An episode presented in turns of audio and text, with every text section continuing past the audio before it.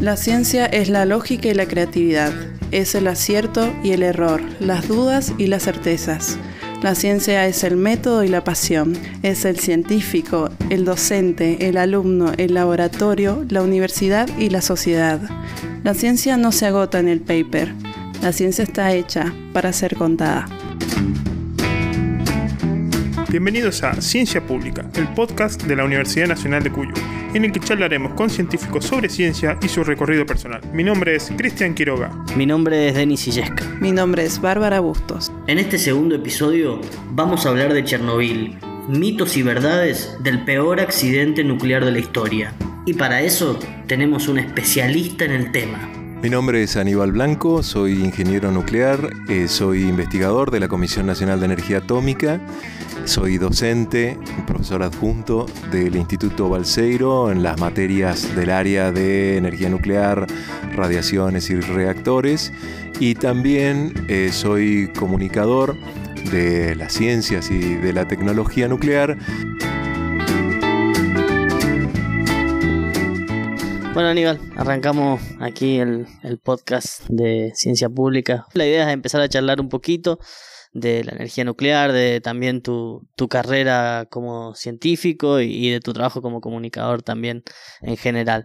Eh, en principio, bueno, se han hecho muchas cosas sobre Chernobyl, documentales, en, ahora serie que se puso de moda y fue muy, muy conocida a nivel mundial y queríamos saber qué significa Chernobyl para ubicarnos un poco en el, en el contexto de aquel 1986 cuando sucedió eh, ese accidente que ahora resuena en todo el mundo nuevamente, eh, para que nos pongas un, un, poquito en contexto social, científico, político de, de lo que era Chernobyl en ese momento. En la historia de la energía nuclear de potencia, aquellas centrales que generan energía eléctrica, hay eh, en, en, esa historia tres accidentes memorables, los más importantes de la historia nuclear, que son los de la isla de las Tres Millas, Three Mile Island, en Estados Unidos.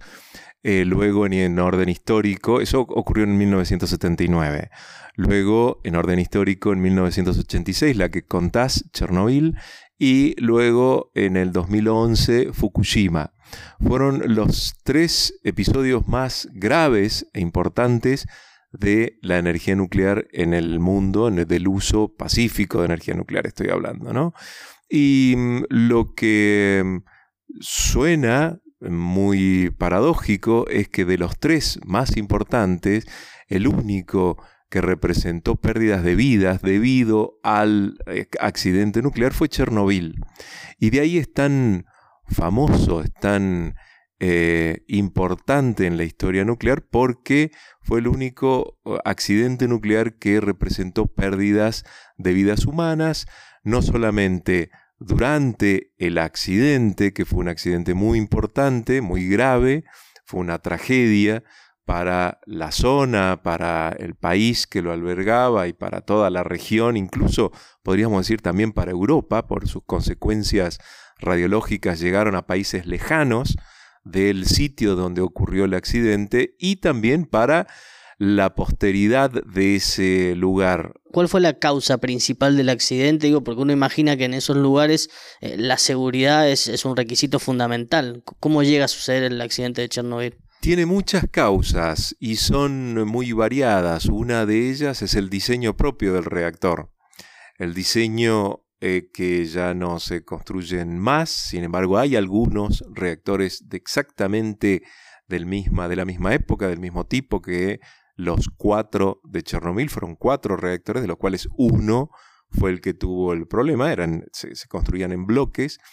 El tipo de reactor no tenía tantos requisitos de seguridad, ya que era un reactor del tipo eh, de producción de plutonio. Es decir, en sus comienzos ese reactor era utilizado para extraer de él el plutonio que se usó, que se usaba en la construcción de armamento bélico para la carrera armamentística de la Unión Soviética. Eh, todavía era la época de la Guerra Fría, recordemos que en la Guerra Fría eh, los secretos eran este, tremendos, eran los operadores de las centrales nucleares soviéticas eh, no reportaban errores, no reportaban mal manejos que hayan podido provocar algún tipo de eh, falla en los reactores, no quiere decir que no los hubiese, sino que no eran registrados, porque las penas para los operadores que se equivocasen en esa época eran severas. Entonces, la cultura era del secreto. Término de error y falla en el ambiente científico es sumamente importante porque de ahí se aprende. Entonces, la línea eh, occidental en la cual nosotros construimos nuestras centrales nucleares incluían ya de los años 60 sistemas y barreras de protección que, de haber tenido Chernobyl, hubiese evitado muchísimas, muchísimo daño. Por ejemplo, el sistema de contención, un edificio de contención tan seguro que no podría haber salido nada en caso de haberse provocado algún tipo de problemas dentro. Eso no lo tenía Chernobyl. Hablaste de secretismo un poco como cultura en esa época, ¿no? en, la Unión, en la ex Unión Soviética.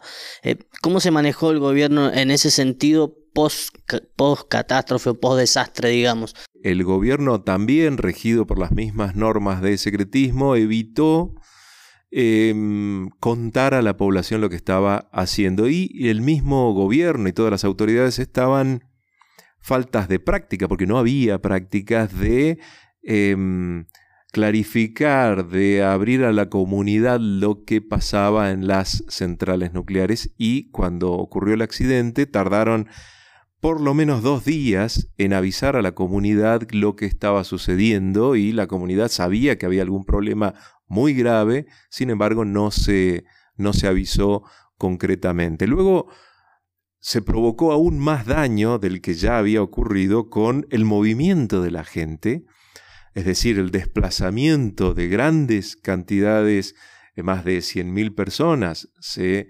movilizaron para evacuar la zona que había sido irradiada por la caída de todo el material radioactivo en condiciones que quizás no fueron eh, las, las, necesarias para mover a semejante cantidad de gente que fue al moverse irradiada por la misma este, las condiciones atmosféricas que rodeaban a esa, el contexto del accidente. Así que ni siquiera la evacuación fue este, efectiva en cuanto a términos de no eh, someter a la población a niveles de radiación que no eran necesarios. Es decir, toda la secuencia del accidente y de las medidas post-accidente fueron mal realizadas. En términos de radiación, ¿qué tipo de radiación fue la que recibió la población? ¿Qué tipo de radiación fue la que emanó justamente en esta explosión? ¿Y mm, cuál fue la zona de afectación?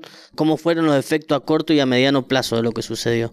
La población recibió todo tipo de radiación, ya que de el accidente, eh, al no tener un, edificio de contención, porque se provocó una serie de eventos que eh, llevaron a, dos, por lo menos dos explosiones químicas, eh, el techo del reactor voló por la explosión y esa explosión hizo que los gases que ya estaban saliendo del reactor saliesen a la atmósfera. Esos gases contenían todo tipo de material radioactivo producido en el reactor nuclear. Es como que se ventiló a la atmósfera algo que se diseña que no ocurra en ningún reactor de los que nosotros manejamos. Esas eh, materiales radioactivos emiten todo tipo de radiación, pero no todas las radiaciones son tan importantes. Las más peligrosas fueron las que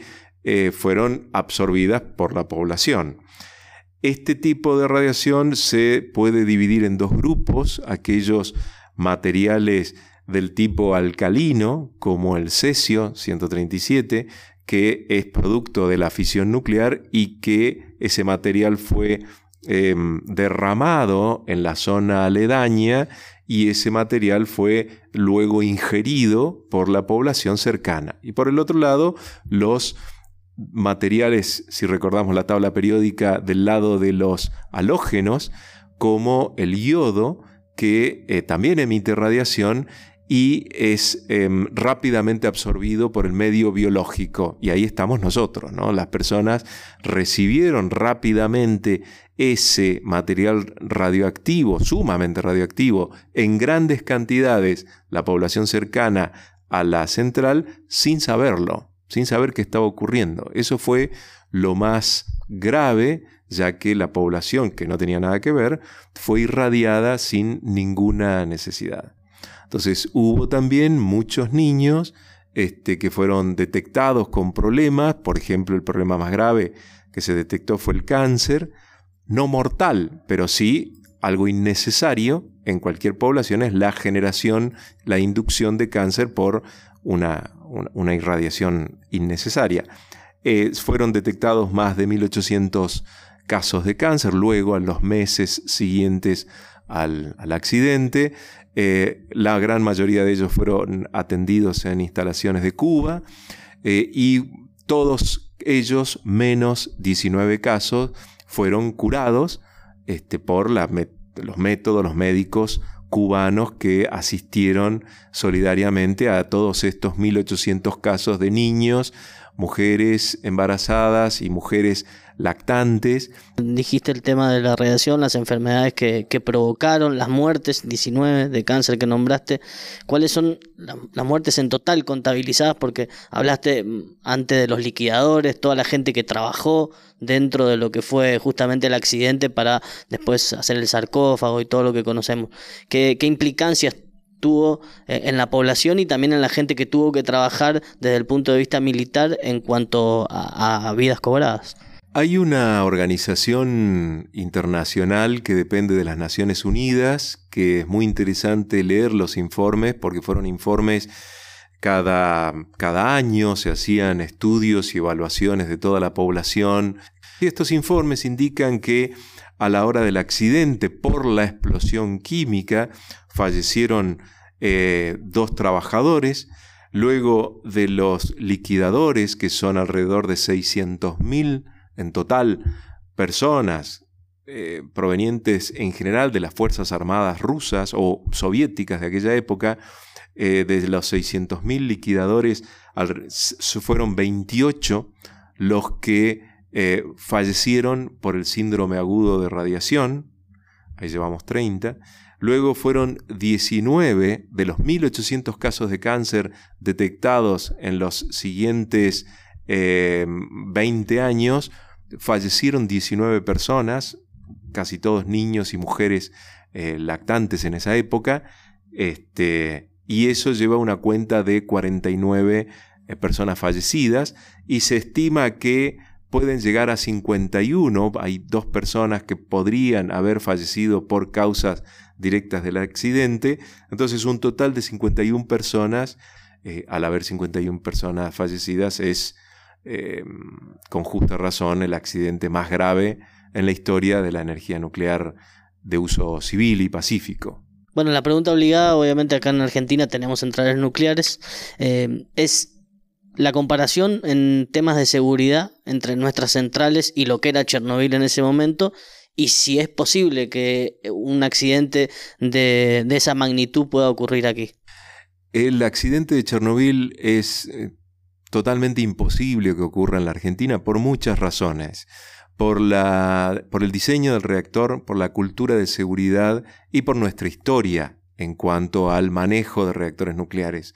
El diseño de nuestras centrales nucleares incluye, entre tantas cosas, un sistema de contención que, tanto en Atucha 1 como en Atucha 2, es una esfera que contiene al reactor nuclear que lo protege tanto de eh, cosas que puedan venir de afuera como de cosas que intenten salir de adentro. O sea, protege al reactor de lo que pueda venir de afuera y protege a la población de lo que pueda salir de adentro por las grandes presiones que se mueven en el reactor. Por otro lado, el mismo reactor, yendo al diseño del núcleo del reactor, el de Chernobyl se portaba por su forma física de construcción de una manera muy distinta entre la parte inferior del núcleo y la parte superior del núcleo.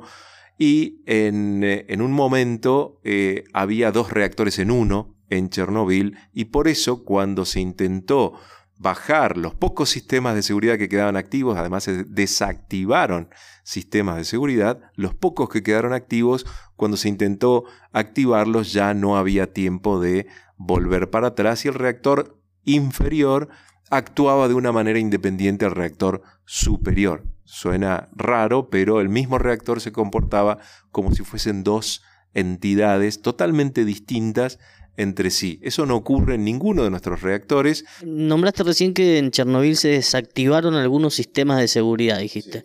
¿Esto fue por negligencia? ¿Era parte del proceso? ¿Por qué se desactivaron algunos sistemas de seguridad? Yo entiendo que fue por varios motivos. Primero, que era un experimento que estaban queriendo realizar. Cuando le dan el permiso el viernes a la mañana, el reactor se pone en una posición de potencia muy baja que por manual ya se sabía que esa situación de baja potencia era inestable. Inestable quiere decir que puede apagarse o puede prenderse. Esa es la inestabilidad. Puede subir la potencia como bajarse.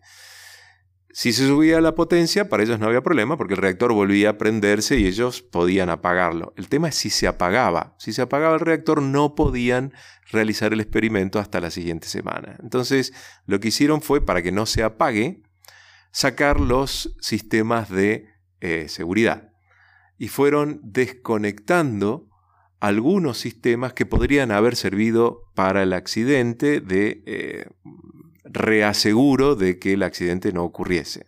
Entonces levantaron barras de seguridad, las barras de seguridad funcionan insertadas, entonces las sacaron, las extrayeron, entonces este, siguieron con el experimento, llegaron a una situación de muchas horas muchas horas todo el día en una potencia muy baja y cuando este, quisieron hacer el experimento el reactor ya estaba en una situación inestable. Por otro lado, cuando eh, se aumenta la potencia, se espera, los reactores nuestros están diseñados para que la respuesta del reactor sea contraria. Es como si uno acelera el reactor y el reactor apretara un freno interno como una, una contra, como diciendo, ¿estás seguro de lo que querés hacer? En este tipo de reactores había una situación, que es a baja potencia, donde el reactor al acelerar parece como que el acelerador se aprieta más de lo que nosotros apretamos el acelerador. Es decir, el reactor responde más rápido y más fuerte y más prontamente a la orden de acelerar que nosotros le damos. Eso es un coeficiente positivo y ese reactor funcionó en ese momento con ese coeficiente. Es decir, el pulso de reactividad que llegó a tener el reactor, de reactividad quiere decir de un acelerador de mm, procesos neutrónicos, el, reactor lo entendió como que tenía que acelerar más de lo que había acelerado. Y eso lleva a una situación de inestabilidad muy grave. Y eso fue lo que ocurrió, entre otras cosas, con ese reactor. Y sus medidas de seguridad, de emergencia, de freno, estaban anuladas. Entonces no había forma de frenar como si fuese un auto al cual le cortamos los frenos y al acelerar hay una, una maquinita adentro que acelera más de lo que nosotros aceleramos, sin poder de freno. Bueno, estamos en el Centro Atómico Bariloche, aquí haciendo una entrevista también, y estamos acá a metros del reactor. Tenemos un reactor cerquita, el RA6. Contanos qué, qué tipo de reactores. A unos 10 eh, metros nuestros debe estar la entrada al hall central del reactor nuclear RA6. RA quiere decir reactor argentino. 6 justamente es el número eh, histórico de los reactores nucleares de este tipo, que son los pequeños, son los de investigación, de experimentación y docencia, que fue construyendo la Comisión Nacional de Energía Atómica, lo que produce este reactor, que son neutrones. Los neutrones son partículas que se liberan luego de la fisión de un núcleo de un átomo llamado uranio. El uranio es un material este, realmente muy común en la Tierra, no es de los más habituales, pero está más o menos en la mitad de la, de la, este, de la lista de materiales que, elementos químicos que hay en la naturaleza, más o menos por la mitad, está el uranio, o sea que no es ni muy frecuente ni muy raro. Se produce una, una partición de su núcleo en el reactor nuclear, justamente para eso se utiliza el uranio, es muy fácil romperlo. Cuando un neutrón libre choca ese núcleo de uranio, este se parte en dos partes muy grandes que se desplazan a grandes energías y se frenan en espacios muy cercanos al punto donde ocurrió la fisión, generando un movimiento de átomos alrededor, que eso es el calor que se genera en el punto de la fisión. Además de la energía calórica que produce esa fisión, salen despedidos entre dos y tres neutrones, como es algo aleatorio, a veces son dos, a veces son tres, neutrones que son las partículas que estaban adentro del núcleo de ese núcleo de uranio. Esas partículas vuelan a velocidades muy altas, muy muy altas, y pueden así ver al nuevo núcleo de uranio, chocarlo, ser absorbidos, producir una nueva fisión de la cual salen algunos neutrones que chocan varias veces con núcleos de hidrógeno en el agua que los circunda, son frenados nuevamente, vuelven a chocar con núcleos de uranio y así se produce una cadena de fisión automantenida. Para eso sirven los reactores pequeños para conocer el proceso físico y poder dominarlo a través de la ingeniería nuclear. Y este reactor sirve además, tiene varias aplicaciones. Eh, una, creo que la más importante, es la terapia por captura neutrónica en boro, que hay que, la sigla está en inglés, así que hay que leerla al revés, BNCT, que lo que hace es intenta a través de la radiación de neutrones curar el cáncer. Fantástico. Mm, quisiera preguntarte algo personal. Me gustaría, me gustaría que me cuentes si recordás tu primer encuentro con la ciencia en tu adolescencia, en tu infancia. Y los primeros contactos fueron en la escuela fueron eh, mirar al cielo y mirar eh, la naturaleza cómo se desarrolla y que para mí era un gran misterio.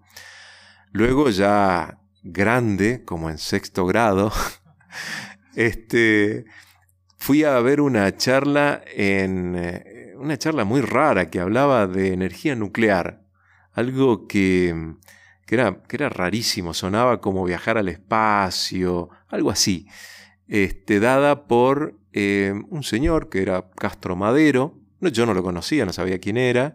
Luego me enteré que era en su entonces el presidente de la Comisión Nacional de Energía Atómica, que él mismo daba vueltas por el país y fue a parar a, un, a una ciudad, la capital de una provincia muy lejana a nosotros, el Chaco, donde chicos como yo fuimos a escuchar esa charla y, y en Resistencia, mi ciudad natal, escuché por primera vez el Instituto Balseiro y que la Comisión Nacional de Energía Atómica daba becas, que yo tampoco sabía muy bien que era una beca, este, para estudiar esto que se asemejaba a viajar a la luna o, algo así, más o menos se dan idea de, de, la idea que yo tenía sobre la energía nuclear, ¿no? Algo inalcanzable, algo este, que sonaba muy, muy este, muy copado, este, pero ni idea de lo, que, de lo que era.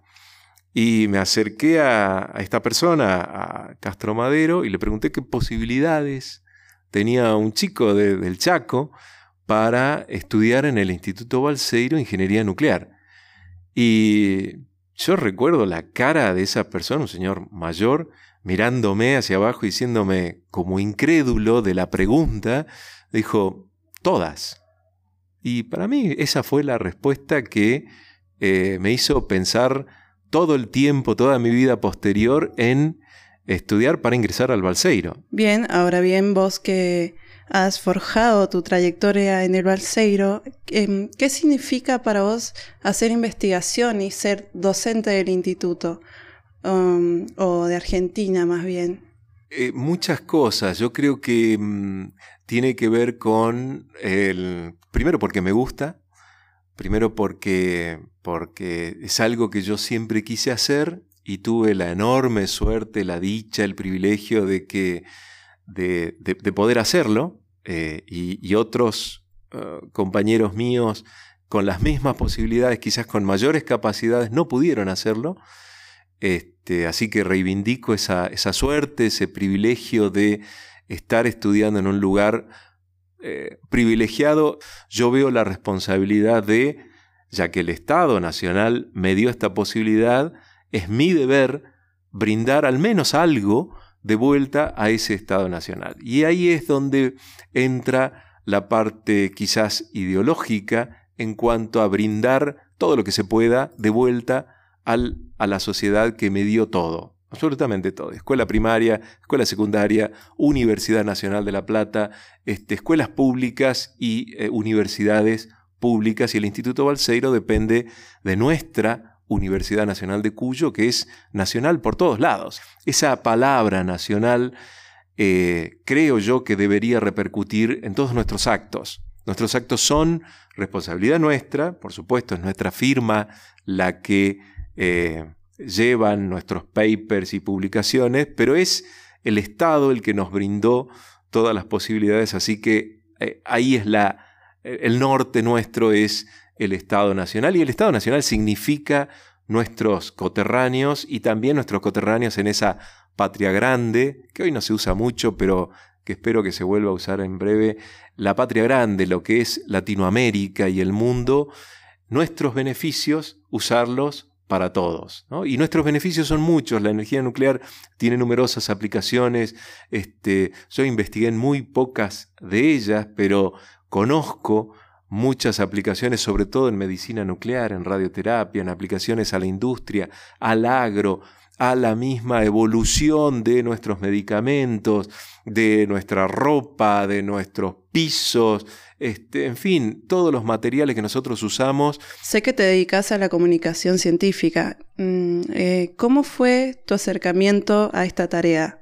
¿Crees que es importante? No solo creo que es importante, creo que debería ser un deber para todo científico, tecnólogo que mm, egrese de una universidad pública e incluso de los alumnos. Lo que pasa es que los estudiantes pueden tener la justificación del poco tiempo, de las otras necesidades para llegar al título. Pero una vez que el título está en la mano de aquel que lo obtuvo de una universidad pública y nacional, Creo yo que es el deber de todo científico y todo tecnólogo que utiliza fondos públicos tanto para estudiar como luego para ejercer su profesión de científico o tecnólogo, contar lo que hace. Es una obligación, es una obligación del científico decirle a la gente en qué utiliza los fondos públicos, ya sea en la investigación de, de los piojos como la distribución de las plantas de las distintas especies arbóreas como de las aplicaciones de la energía nuclear o los, las energías que vienen del espacio sideral y que importan a un mm, grupo limitado de personas, cada una de esas cuestiones, es deber del científico contar. Y por otro lado, esa es la parte del científico que debe contar. Por el otro lado, el público, nosotros mismos, nuestros vecinos, nuestras madres, nuestros padres, nuestros tíos, nuestros hermanos, tienen el derecho de conocer qué es lo que se hace con fondos públicos en universidades públicas. Ese derecho es inalienable y ojalá que eso algún día sea tenido en cuenta por aquellos sistemas de evaluación que evalúan al científico solamente por sus papers y muy poco por su Em, trabajo en contar lo que hace, cómo lo hace, cómo cuenta lo que hace y qué alcance tiene eso que cuenta. Y eso em, tratamos de una forma limitada de hacer desde el programa El Balseiro en Nacional, que se emite todos los sábados por Radio Nacional Bariloche, que es un programa eh, generado desde el Instituto Balseiro con la intención de que eso se expanda al menos en la población cercana. Sabemos que es limitado, que no llega a todo, toda la gente que nosotros quisiéramos que llegue, a, todo, todos mis vecinos de, mi Chaco natal o eh, mis amigos en Mendoza, en Guaymallén, en este, San Martín, en San Rafael, que puedan escuchar qué es lo que se hace con los fondos públicos en una institución nacional como esta. ¿Consideras que son valorados en el currículum para la presentación de las becas, por ejemplo, como las de CONICET? Poco, poco y nada. Yo creo que vale más, mucho más un paper en una revista eh, científica de nivel, llamémosle el nivel que otorga ese jurado, más que em, horas, días, años dedicados a la divulgación científica. Lamentablemente es así, yo creo que está cambiando, que debe cambiar en los próximos años, debe ser una parte en los ítems que obliga al científico, más allá de publicar, publicar en revistas científicas, es publicar a la sociedad lo que está haciendo, en el sentido en que yo hago ciencia y también la hago para que lo sepa no solo el que está al lado en mi laboratorio, sino el que está al lado en mi casa, mi vecino, mi tía, mi mamá, mi abuelo, tiene que saber lo que yo estoy haciendo y para eso tiene que entenderme. Y al entenderme o al hacerme entender, yo practico esa traducción de mi lenguaje de jerga cotidiano en el laboratorio a el lenguaje que uso cuando estoy en una reunión con amigos. Ese lenguaje es el coloquial, no está ni arriba, ni abajo, ni en ningún lado. Está en otro lugar, en otra esfera de nuestra sociedad que tenemos que saber traducirla. Ni está afuera, ni está dentro de nada. Está en otro lugar.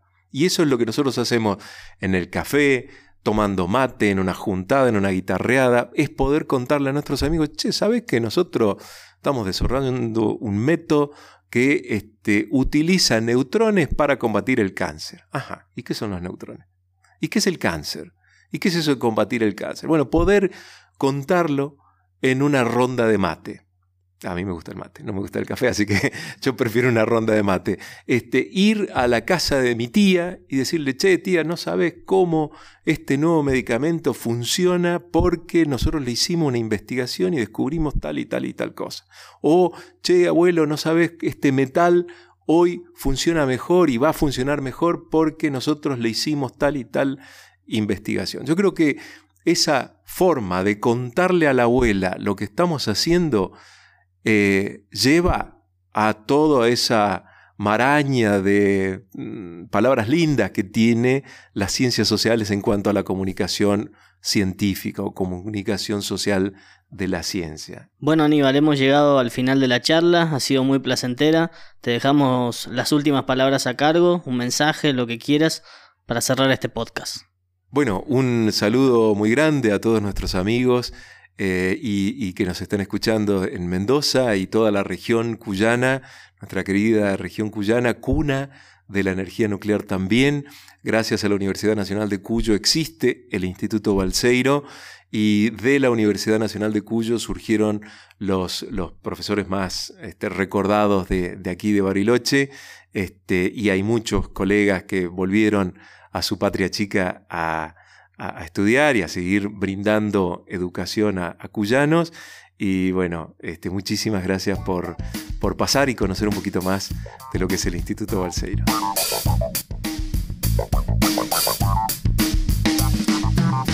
Esto fue Ciencia Pública, el podcast de la Universidad Nacional de Cuyo. Recordá que nos podés encontrar en nuestras redes sociales, Instagram, Twitter, YouTube o Spotify como Ciencia Pública. En el próximo episodio vamos a hablar de astronomía. No te lo pierdas.